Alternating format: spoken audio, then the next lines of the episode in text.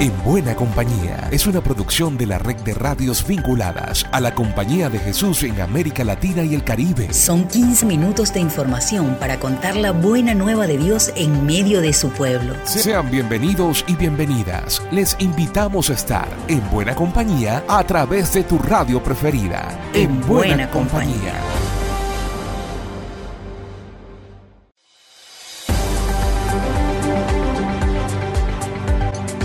Nos complace enormemente compartir otro encuentro en buena compañía a través de la red de radios jesuitas de América Latina y el Caribe. Soy Alexander Medina y junto con todo nuestro equipo de producción les damos la bienvenida. El Papa realizó visita histórica a Bahrein y ante el Consejo Musulmán indicó que el Dios de la paz es de todos. El Padre Lucas López nos amplía. Un saludo a Alexander. Durante su reciente viaje a Bahrein, el Papa se reunió con el Consejo Musulmán de Ancianos para compartir una reflexión. Señaló que el Dios de la paz nunca conduce a la guerra, nunca incita al odio, nunca respalda la violencia. Entiende Francisco que quienes creemos en Dios estamos llamados a promover la paz a través de instrumentos de paz como el encuentro, las tratativas pacientes y el diálogo, que es el oxígeno de la convivencia en común. Ciertamente hay quien piensa que en un mundo de lobos solo se puede sobrevivir como lobos, pero el Papa apunta en otra dirección, a trabajar paciente, insistente y a veces invisiblemente por la paz. Alexander, también en buena compañía, Lucas López del equipo CEPAL para la red de radio jesuitas de América Latina y el Caribe.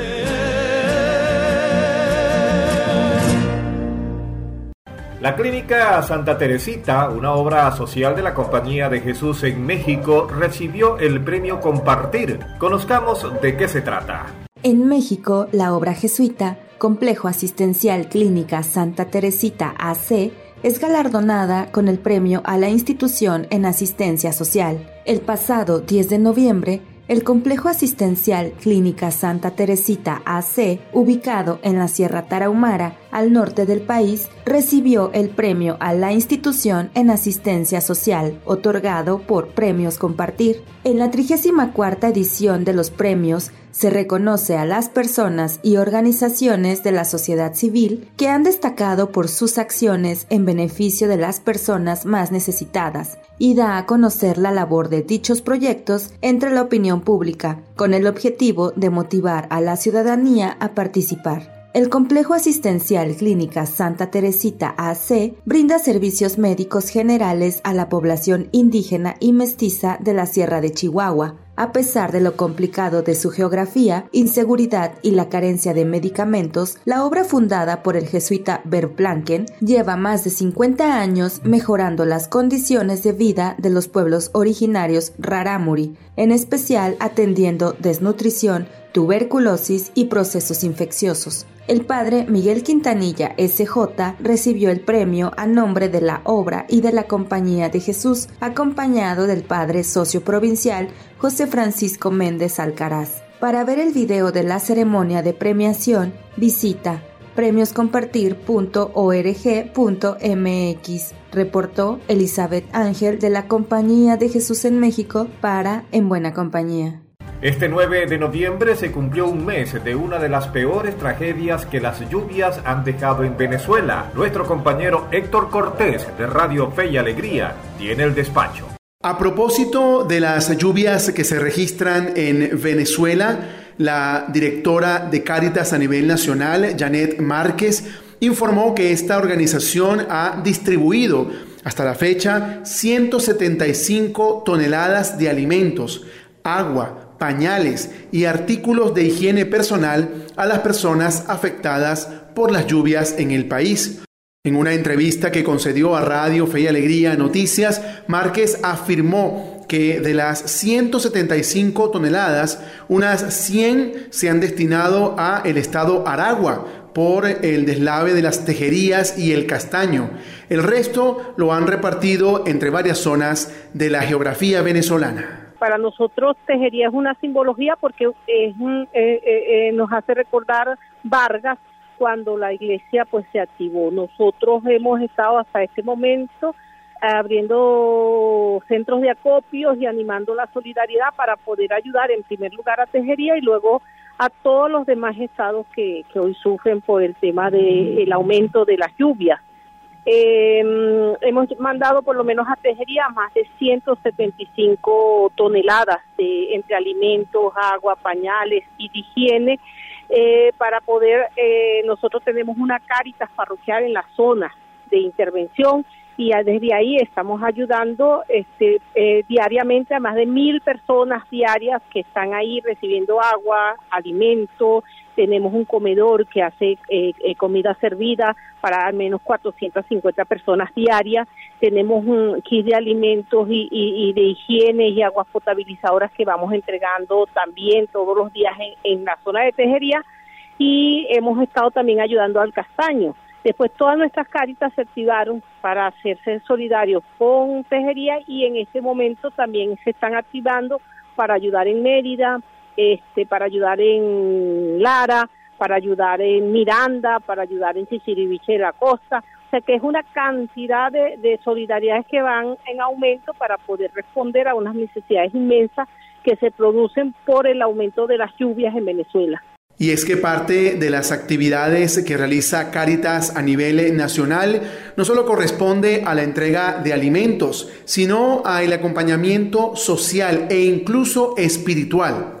Como es eh, sabido justamente, Caritas es el brazo social de la Iglesia de Venezuela. Para En Buena Compañía les informó Héctor Cortés Ruiz. En Chile celebraron los 39 años del Instituto de Formación y Capacitación Infocap.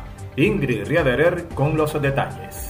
Reunidos en el patio de las y los trabajadores, estudiantes administrativos y autoridades cercanas a la comunidad celebraron el aniversario número 39 de Fundación Infocap, Instituto de Formación y Capacitación Popular, abriendo rumbo a los 40 años que se cumplirán el próximo 2023. Dentro de las autoridades presentes se encontraba la subdirectora del Servicio Nacional de Capacitación y Empleo CENSE, Romanina Morales, el delegado social de la Compañía de Jesús, Padre Benjamín Donoso, el miembro del directorio de Infocap, Padre José Francisco Francisco en compañía del padre Pablo Walker, el director ejecutivo de Fundación Emplea Jorge Gaju y Patricio Neira, gerente general de Fundación Techo. Dentro de los ciclos que se han cerrado este segundo semestre para dar inicio a nuevas oportunidades, destacamos la ceremonia de graduación en el Centro Penitenciario Femenino de San Joaquín. Junto a sus familias, seres queridos y diversas autoridades, las estudiantes del curso de banquetería tuvieron su ceremonia de graduación y entrega de diplomas. La capacitación se enmarcó en el programa Más R, Mayor Reinserción y Mayor Seguridad, del Ministerio de Justicia y Derechos Humanos,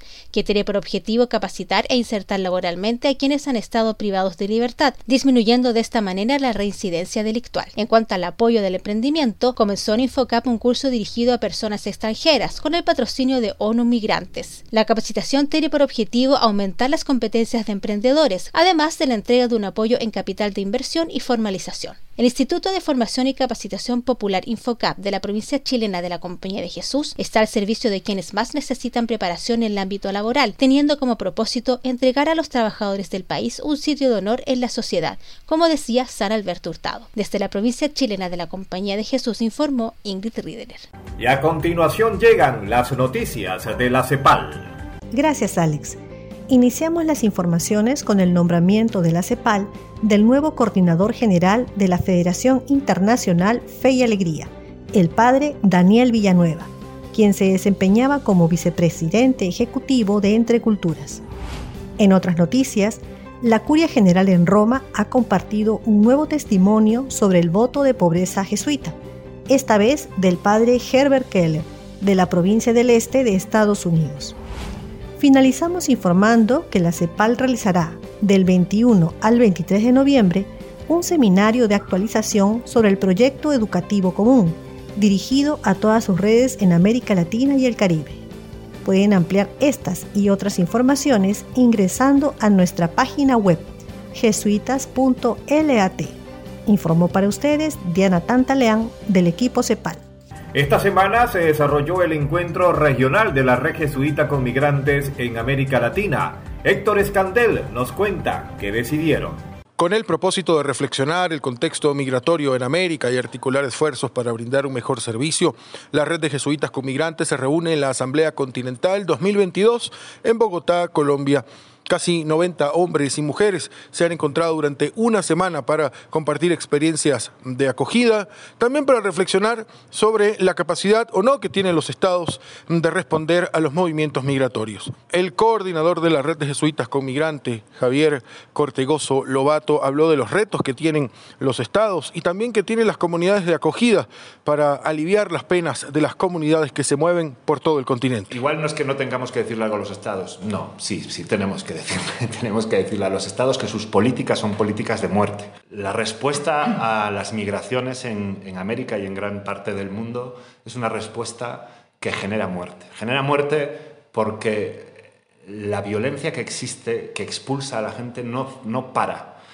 Y las políticas migratorias y la cooperación internacional, a pesar de que existen efectivamente algunas oportunidades en algunos tratados internacionales, en algunos pactos, etcétera, que más o menos quieren incorporar un enfoque de derechos y de protección, lo cierto es que la cooperación entre Estados se da para frenar a la migración y la migración no va a parar.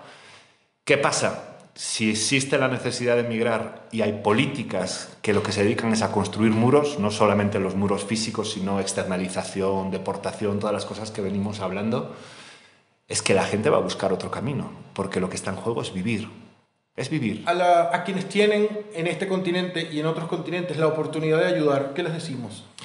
Les decimos que cuando uno piensa en ayudar, normalmente acaba siendo ayudado que la experiencia de acoger es una experiencia que nos transforma en positivo. Que hay muchas maneras de hacerlo. ¿no? aquí estamos hablando de una asamblea continental, pero la asamblea continental se nutre de lo que pasa en cada pequeño territorio, en cada ciudad, en cada frontera, en cada comunidad, en el tapón del Darién, en ¿no? tantos sitios que vemos en cada uno de esos sitios se pueden hacer cosas. Se puede simplemente abrir los brazos para dar un abrazo o, sonreír o se puede colaborar en voluntariados diversos que hay, se pueden hacer aportaciones también eh, económicas, desde luego. Desde la Asamblea Continental de la Red de Jesuitas con Migrantes en Bogotá, Colombia, Héctor Escandel, en buena compañía. En Colombia el dólar se disparó y con él la inflación. Erasmo Escobar tiene el reporte.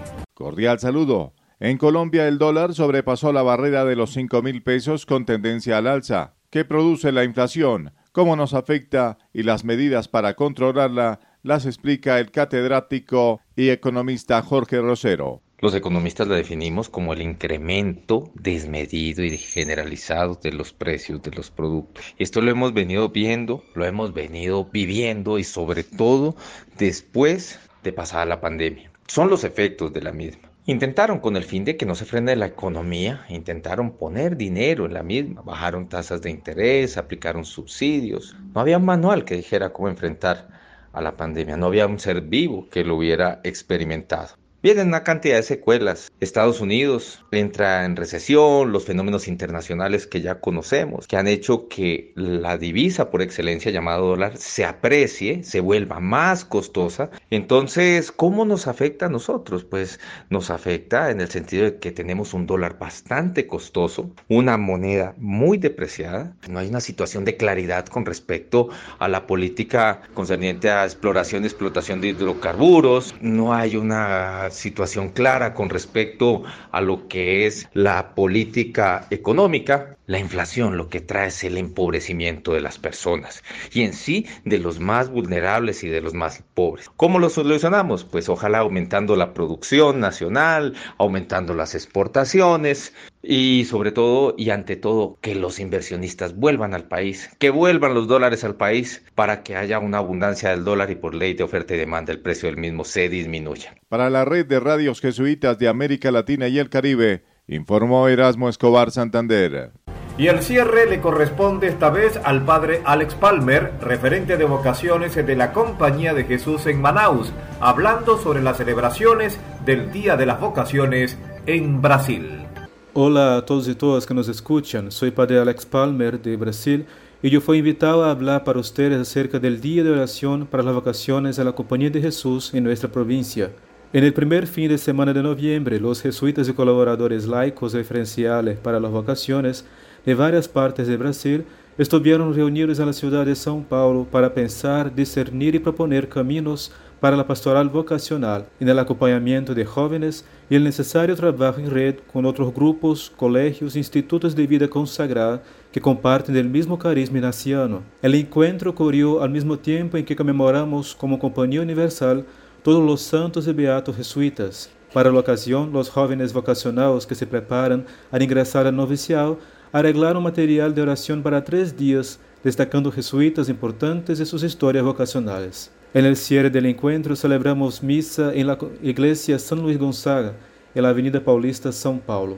Por fin, la iglesia en Brasil convoca a todos para el año vocacional, con el tema vocación, gracia y misión y el lema corazones abiertos, pies en camino. El año vocacional invita a toda la comunidad cristiana a comprender que la experiencia vocacional, el sentirse llamado por Dios, es una experiencia ofrecida a todos y todas. Por ello, es que ese año vocacional tratará de hablar sobre la urgencia de construirnos juntos una cultura vocacional. En el inicio del año vocacional en Brasil se dará en la solemnidad de Cristo Rey el 20 de noviembre. Por mi parte, será hasta la próxima. Y recuerden, seguimos en buena compañía.